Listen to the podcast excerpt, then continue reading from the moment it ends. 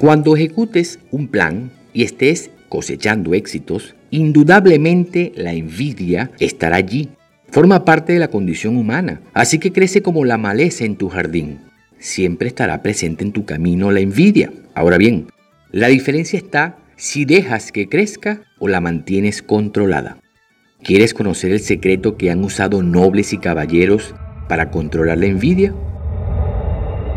Hola, soy Manuel García de manuelgarcía.com.ve y ya está disponible el episodio número 9 de mi podcast, donde descubriremos estrategias sencillas para controlar ese maligno sentimiento como lo es la envidia.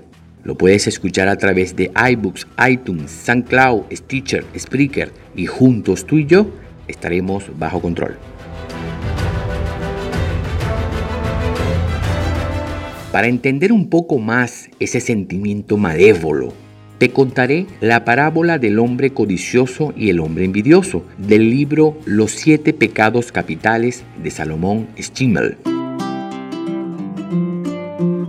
Un hombre codicioso y un hombre envidioso se encontraron con el emperador y les dijo, uno de ustedes puede pedirme algo y se lo daré, siempre y cuando yo le conceda el doble al otro.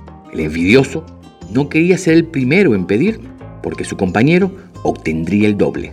Y el codicioso no quería pedir primero, porque quería obtener lo máximo posible. Al fin, el codicioso insistió en que fuera el envidioso el primero en formular el pedido. Entonces, el envidioso le pidió al emperador que le sacara un ojo. En esta breve parábola se detalla cómo los seres humanos con envidia pueden generar sentimientos de inferioridad que una vez enfrentados a otros seres se sienten perturbados e incómodos. Ahora bien, ¿cómo se mantiene controlado este sentimiento tan destructivo? Es bien conocido a través de la historia que nobles, caballeros y emperadores eran víctimas de la envidia, así que ellos practicaban cuatro pasos para controlarlo. Primero, Nunca aparentes que eres perfecto en todo lo que haces. Cuidado con la perfección. No hay elemento que más incentive la envidia en otros que aparentar que eres perfecto. En la medida que manifiestas que nunca te equivocas, que siempre eres perfecto o perfecta en todo lo que haces, entonces allí, justo allí, está creciendo esta maleza llamada envidia. ¿Y cómo lo puedes controlar? Fácil de vez en cuando comete pequeñas fallas en asuntos sin importancia. Déjale saber a los demás que tú no eres superior a ellos, que ellos también pueden alcanzar la victoria en todo lo que se propongan. 2. Jamás demuestres lo que llevas por dentro. Por ejemplo, una de las familias más poderosas de Europa en la Edad Media eran los Medici. Su casa por fuera tenía una apariencia modesta, pero por dentro estaba llena de lujos. Asimismo, debe ser la vida. Afuera, no des la imagen de lo que eres internamente. Acuérdate que la maleza está allí esperando crecer. No le des motivo que ellos se sientan inferiores. 3. Cuando tengas éxito en tus planes, no enfatices en lo valioso que eres. Disimula tu éxito, disimula.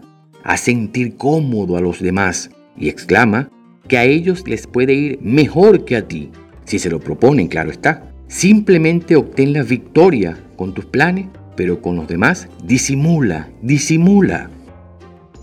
4. Disfraza tu éxito como una especie de autosacrificio. En lugar de parecer un fuerte, en lugar de parecer una fuente de felicidad o satisfacción, y hazlo ver y sentir menos envidiable. Enfatiza los problemas y el sacrificio que conlleva tu éxito. Convertirás un peligro potencial, la envidia, en una fuente de apoyo moral, la lástima. Con estas cuatro claves ampliamente utilizadas por la aristocracia, mantienes controlada la envidia. A toda costa, procura no incentivar la envidia. Ya sabes, cuando inicien tus éxitos, nunca aparentes más de lo que eres. Jamás demuestres lo que eres a sentir cómodo a los demás y disfraza tus éxitos con autosacrificio. Es todo por el día de hoy, espero te haya gustado y la invitación es para el próximo domingo a las 12 del mediodía en el próximo podcast donde descubriremos cómo hacer cambios en tu entorno sin levantar oposición de los demás. Y lo puedes escuchar a través de iBooks, iTunes, SoundCloud, Stitcher, Spreaker y juntos tú y yo estaremos bajo control.